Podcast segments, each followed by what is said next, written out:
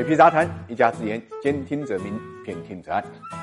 一般人是想不到有这么一种现实的啊，就是百分之六十的 NBA 的球员在退役五年之后呢，会遭遇呢破产。看到这个数据呢，水皮就想起了两句中国老话，一句话呢叫“吃不穷，用不穷”，这个算计不到会受穷。那么另外一句呢，就是“由俭入失易，由失入俭难”。我们都知道，作为全世界工资最高的体育联盟，NBA 既是造星的工厂，也是造富的工厂。二零一八年的数据啊，NBA 的球员平。平均工资是七百七十七万美金，折合人民币大概是五千五百六十万，远超英超、西甲这些足球联赛。尤其最近几年呢，电视转播大力发展，NBA 的球员的工资呢也是水涨船高，顶级的年薪呢已经达到四千万美金，这个年薪两千万美元以上的超过五十人。那么根据估算，他们的年薪呢还会继续上扬，到二零二七年到二八年的赛季的时候，顶级的球员可以拿到起薪五千八百万美。元的巨额合同，那么即便不是顶级球星，根据 NBA 最低的保障合同，新秀年薪呢不低于五十二万美金，老将的合同呢不会低于八十四万美金，这样的工资呢，在美国也算是高收入人群了。根据美国普查局发布的数据，二零一八年美国人均年收入是三点六万美金，也就是说，一个在 NBA 拿底薪的人，相当于十四个美国普通人的年收入。所以，在美国啊，很多大学生球员都希望早早的到 NBA。打球。然而，对于进入 NBA 的球员来说，这些钱是远远不够用的。那么，这样就产生了我们刚才提醒大家的数据：大概有百分之六十的 NBA 的球员在退役五年内破产，甚至有些人呢不得不去呢乞讨偷情。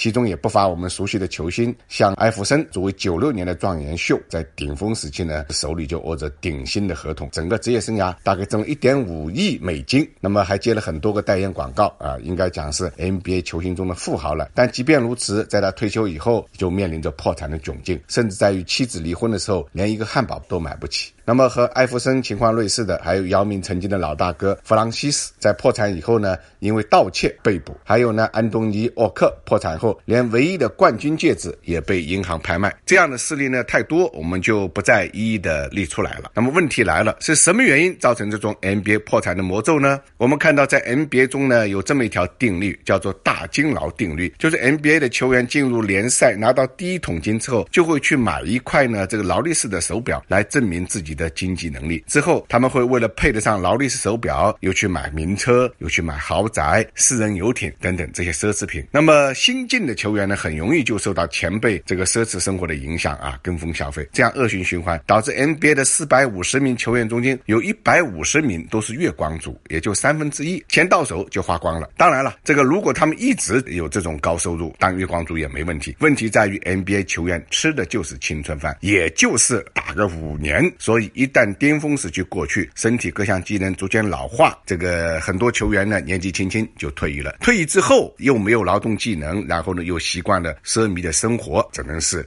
坐吃山空。当然了，也不是没有球员想通过投资理财来保障自己退役后的生活。但是你像乔丹啊、像约翰逊啊、科比这样成功的，真是少之又少。大多数 NBA 球员呢，在金融商业上是毫无建树的。他们习惯了挣快钱、花大钱。当他们投资的时候，也想迅速获得成。功这样呢，往往呢也容易上当受骗。你比如最典型的斯科蒂皮蓬，他曾经把两千七百万美金托给一个投资公司，但最后对方来一句投资失败，钱就化为乌有了啊。那么说来说去，NBA 是一种资本主义社会里面形成的一种特殊的现象，也应该讲是一种纸醉金迷的一种怪胎吧。所以呢，这种球员一会儿上巅峰，一会儿摔入谷底，两个极端呢来回跳蹦极呢，就不难理解了。